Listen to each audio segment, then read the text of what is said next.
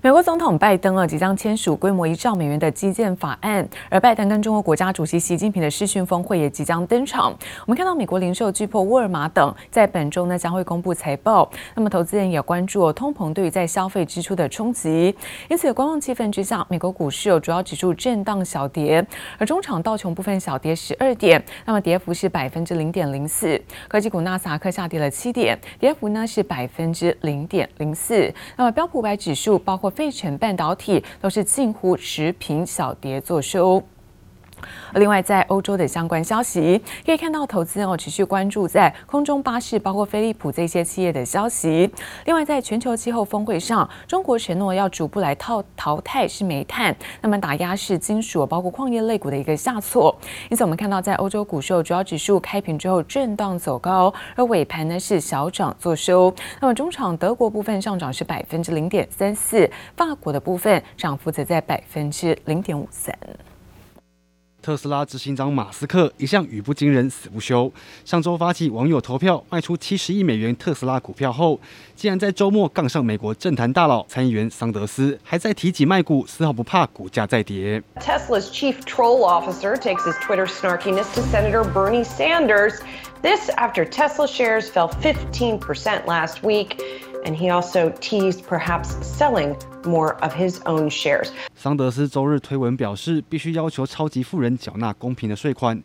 没想到引来马斯克留言，不但调侃桑德斯年纪大，还要桑德斯干脆点，直接说出要马斯克卖出更多的股票，让投资人担心马斯克可能真的要再出脱手中更多的特斯拉股票。Most investors we've spoken to are really focused on the tech sector for that, whether that's you know Nasdaq, semis, large cap S&P tech and things of that nature. 市场持续把焦点放在通膨问题，除了担心科技类股受冲击，也关注周二即将公布十月零售销售数据，观察通膨不断上升是否影响消费者的支出。The inevitable thing that happens if you have sustained inflation is people begin to change. What they're willing to purchase and how much they're willing to purchase at any given moment. 由于通膨高涨，美国十一月消费者信心降至十年低点。美国零售巨擘沃尔玛、家得宝以及 Target 将于周二起公布上期财报，市场希望通过财报找出通膨是否再扩大的蛛丝马迹。接力部黄一豪综合报道。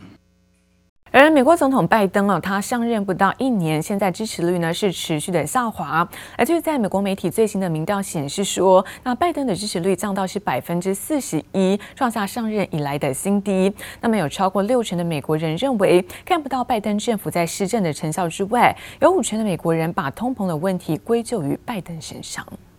Oh, we'll see ease, and I say yes, ease, lower inflationary pressures on our economy. 美国民众完全不能接受，直到上周五，拜登总统还是强调通膨只是暂时。周日出炉的最新民调就显示，过半数的美国人认为拜登应该为居高不下的通膨负责。Unemployment is down. Americans have more money in their checking accounts on average than they did before the pandemic, and the stock market is up. The problem is, so is the price of, well, almost everything else. 70% say the economy is in bad shape. 华盛顿邮报与美国广播公司民调指出，拜登支持率从六月开始一路下滑，十一月下降到百分之四十一，创上任以来新低。因为十月创三十一年新高的消费者物价指数就是铁的事实。The pandemic has been calling the shots for the economy and for inflation, and if we want to get inflation down, I think continuing to make progress against the pandemic. Is the most important thing we can do. You know what is stunning about that, Maria? Joe Biden and Kamala Harris and the rest of the administration, they don't care. You played the clip a moment ago of, of Jen Psaki laughing about inflation and saying, well, that's really what we want.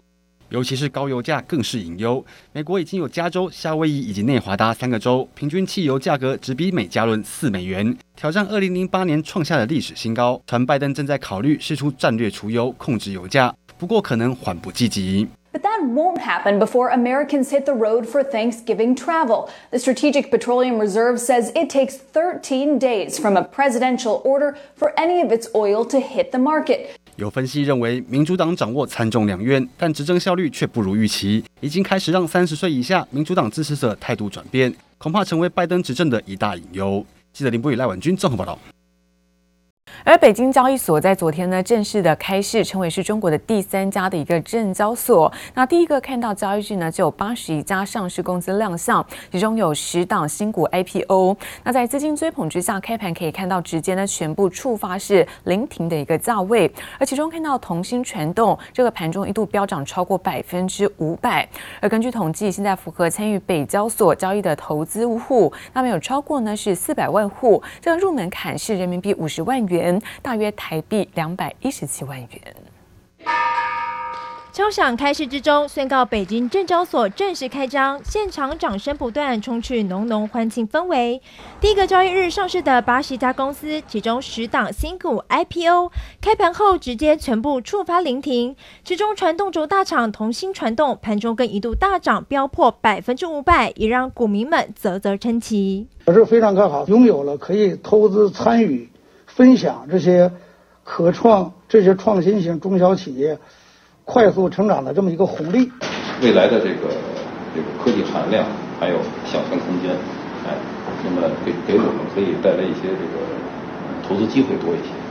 北交所是中国第三个证交所，新股上市首日没有涨跌幅限制，但上涨或下跌超过百分之三十及百分之六十的时候，仍会触发熔断机制，停止交易十分钟。包含智诚资讯、大地电器、金赛科技等新股全都飙涨超过百分之两百。北交所在目前在呃投资者适当性的管理的方面呢，它需要相对来说有一个比较高的一个门槛。对于广大的个人投资者来讲呢，我们的建议呢是。不妨以间接参与的这个形式去参与到北交所的这个投资。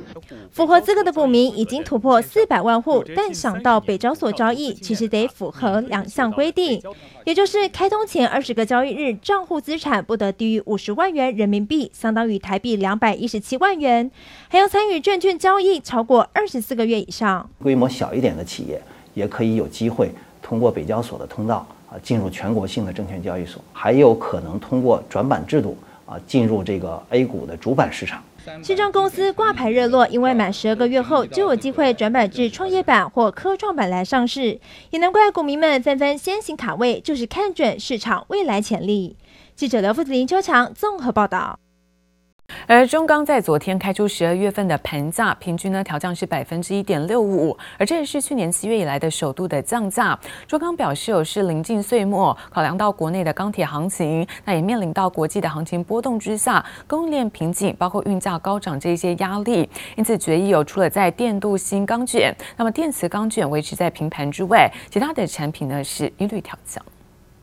大陆钢铁限产令持续发酵，加强对煤炭价格的调控，连带使大陆宝钢自七月以来首次调降十二月盘价。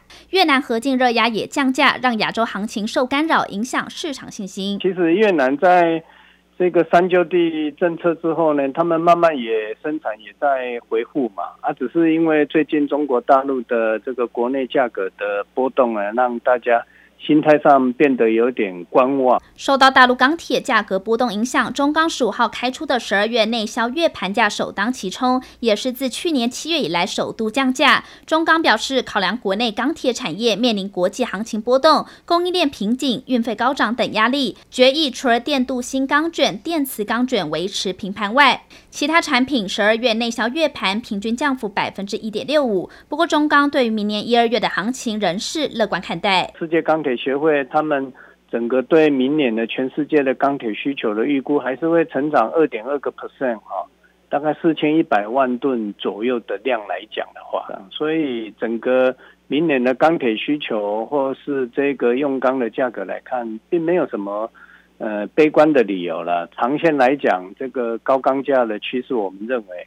还是不变。欧美国家投入兆美元基础建设，让用钢需求大增，全球钢铁供应吃紧。中钢执行副总黄建志认为，未来钢市没有悲观的理由，也期许下游业者一同投入环保、社会责任的永续经营。记者徐战、陈玉志台北采访报道。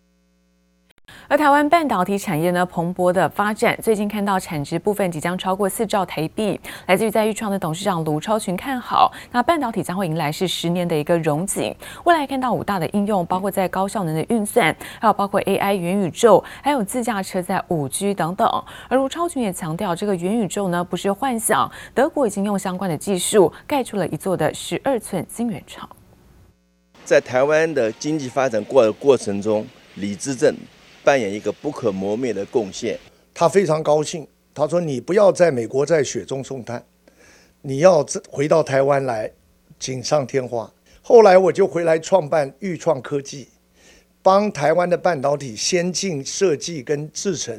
谈起已故资政李国鼎对台湾科技业的贡献，中磊董事长王博元和钰创董事长卢超群流露感激之情。李国鼎逝世二十年，两人一同来到他的故居缅怀。如今台湾半导体产值即将突破四兆台币。卢超群透露，未来在智慧型手机之后，半导体将有五大杀手级应用。有报道说，哦，寒冬要来。我是没有领悟到要穿毛衣。最近又更热门的元宇宙，让人类的智慧能够虚实共用。如果大部分人以为讲什么元宇宙、讲 AI 是一个未来的一个幻想，各位，这是完全错误的。一座十二寸晶圆厂在德国已经靠这种技术造出一座生产半导体的工厂。半导体未来五大应用，除了 HPC 高效能运算、AI 元宇宙，还有自驾车以及五 G WiFi Six 应用在太空通讯、人造卫星等等。也因为台湾半导体布局完整，就算新台币汇率最近走势比竞争对手韩国、日本强，卢超群并不担心。最近看到外汇的这个情形啊，韩国对美元是下降很，台湾是少数国家往上升的。这个东西在过去是很紧张的，因为我们没有经济特殊之处，怎么会跟人家差这么多？但是因为这个 COVID-19 在闭锁的时候，我们这个晶圆跟设计出去的从三兆到四兆，是证明我们的经济真的进到兆一个蓬勃发展。那在这样状况下，大家要拿美金来买，使我们台币会涨。这样的事情我是可以接受的，当然涨得太多，也许我们的竞争力会下来。但是最近台湾为什么说护国群山、护国神山？因为真的全世界都要来采买啊。卢超群表示，产业界了解汇率对于竞争力会造成一些影响，不过现在应该和别国分享台湾研发成果，让台湾半导体产业提升到另一个境界。记者刘志柔、苏伟明台北参谋导。而在五 G 跟 WiFi 六升级潮爆发，包括在低轨卫星建设火热着动能的加持之下，那么网通业有正迎来是史上最强的订单热潮。不仅看到中磊、升达科，那么中企接单直达到明年的年底。那么在智易、明泰订单能见度也相当的明朗。来自于在中磊的董事长王博元在受访时也表示说，那虽然说预计缺料的问题要到明年才会缓解，不过随着现在客户持续的提前下单，对于未来营运呢是充满信心，同时看好台湾。的网通厂在全世界扮演是重要角色。卫星缓缓移动，横跨浩瀚的地球表面，史上最大低轨卫星竞赛开跑，是未来热门的通讯议题。在相关建设加持下，加上五 G 光纤升速以及 WiFi 六升级爆发，网通业正迎来最强订单潮，能见度都直达二零二二年底。我是对的网通也非常非常的看好，因为加上现在的那个那 COVID-19 的 pandemic。大家都在家里办公啊，居家办公啊，等等的，所以网通业对于宽屏啦、五 G 啦、WiFi 啦，这个是非常非常重要的。对，我的公司是用那个料的啊，那么我是认为说这个缺料的问题可能会。维持到明年。中磊董事长王博元强调，疫情改变经济活动，五 G 通讯、远端监控、云端运算等新兴应用正持续蓬勃发展。不过，他也坦言，尽管订单无虞，但受到晶圆吃紧冲击下，导致主晶片交货周期延长，仍无法满足客户需求。缺料状况到明年第一季、第二季才有机会获得改善。随着低轨卫星、电信客户都预先提前下单抢产能，关键零组件也已提前备料。王博元预期二零二二年将爆发成长，并看好台厂扮演的关键角色。你一个人不不可能没有网通设备，所以我认为网通业在这个将来的几年当中，应该扮演会蓬勃的发展，应该扮演非常非常重要的一个角色。那么台湾呢？因为我想网通业在全世界也也非常有重要的一个地位。不仅中磊、深达科重期接单直达二零二二年底，包括智毅、明泰、正文等订单能见度也相当明朗。就看当前疫情、缺料问题、政治风险能否迎刃而解，让网通产业营运再冲出好成绩。记者曹丹、银城、博成、刘志柔、苏伟明台北采访报道。而看到，在这个晶圆代工厂汉磊，还有转投资的嘉晶，在昨天呢召开了法人说明会，两家公司同步看望是明年在第三代半导体的需求，而目标营收呢是双位数的一个成长。而现在汉磊及嘉晶的董事长也表示说，今年呢是第三代半导体的应用起飞的元年，将会启动是一点五亿美元的扩产计划，来应应是市场高速的成长需求。而现在汉磊在氮化镓明年产能翻倍之外，嘉晶的碳化系三年之内。产能有机会能够成长超过是七倍的一个幅度。好，另外则是看到联强也举办了法说会，而副总裁有杜书全表示说，受惠在企业的一个数位转型之下，伺服器现在缺料缓解，业绩将会明显的成长。反而看好今年在本业部分，每股存益冲破六元，而明年营收预估将会是个位数的一个成长。对此，汉磊表示说，那碳化矽现在产线哦，第四季全数的一个满载，整体的毛利率将会持续的向上，也看好明年的产能供不应求，在全年营收的部分将会成长。两成起跳。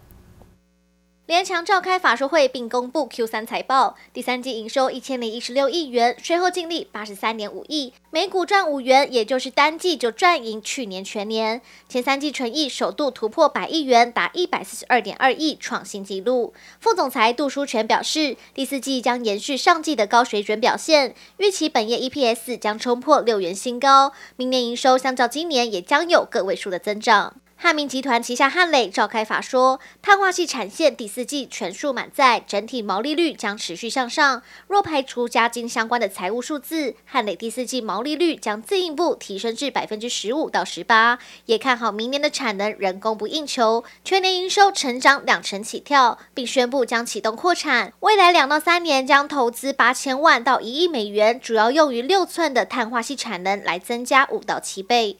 PM OLED 厂来宝展望第四季，因 PM OLED 业务受到供应链缺料塞港影响，影响客户的拉货动能，预估 Q 四营运将持平 Q 三。但电池储能的业务布局发酵，因半导体客户对不断电的系统需求增加，正积极扩大产能，预估明年电池的储能事业营收将较今年翻倍，营收占比也将与 PM OLED 大约各半。药华药罕见血癌新药取得美国 FDA 核准，享有七年市场的独占权。执行长林国忠表示，药品供应链都已经准备好，将立即启动在美国的销售，预估三到四周后可运送至美国经销商。出估每位病人每年的平均药价约五百万元，半年可达美国八成医疗保险的覆盖率，且治疗超过八万名病患。记者综合报道。